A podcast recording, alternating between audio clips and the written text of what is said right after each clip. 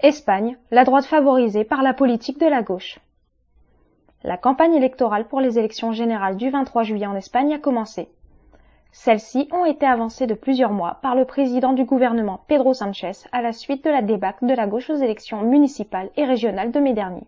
Le Parti populaire, PP, et Vox, extrême droite, sont sortis renforcés des élections de mai.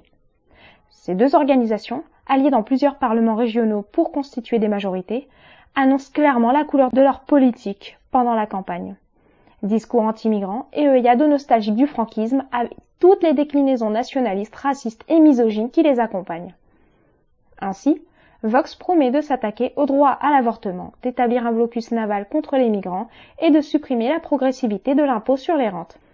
La gauche peut bien dénoncer le caractère réactionnaire des dirigeants des partis de droite, mais c'est elle qui, au pouvoir ces cinq dernières années, a aidé la bourgeoisie à faire payer la crise aux travailleurs avec tous les reculs qui en découlent.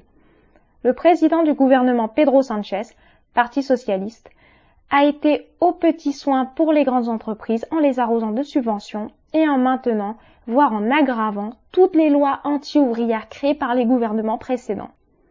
C'est le cas notamment de la loi travail qui facilite largement les licenciements et l'utilisation de la sous-traitance.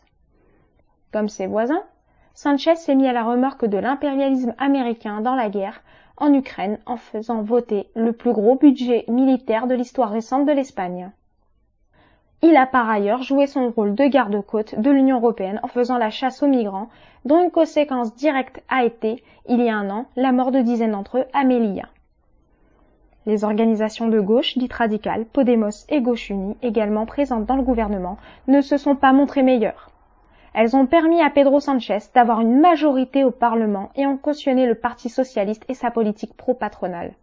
Pire, elles ont alimenté l'illusion que parce que Podemos avait des ministres, la situation s'améliorait pour les classes populaires. Mais l'écart est énorme entre le discours des dirigeants de Podemos et ce qui vivent les gens au quotidien coupure d'électricité dans certains quartiers, prix et loyers exorbitants, destruction des services publics, etc. Créé il y a environ dix ans à la suite d'importantes mobilisations, Podemos promettait par la bouche de son dirigeant Pablo Iglesias de changer le système et de, ouvrez les guillemets, partir à l'assaut du ciel, fermez les guillemets.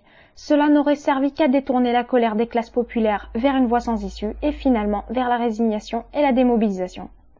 Aujourd'hui, Podemos, qui s'est effondré dans les dernières élections, est en train d'être doublé par un énième mouvement citoyen, Sumar, additionné, a été créé par l'actuel ministre du Travail, Yolanda Diaz, issue du PC, et qui veut, en fait, faire la même chose.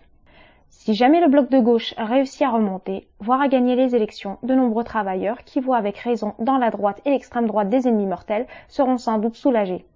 Mais les ministres d'un potentiel gouvernement de gauche, aussi progressistes qu'ils puissent se prétendre, ne seront en aucun cas des alliés, bien au contraire, dans les luttes nécessaires. Adrien Bay.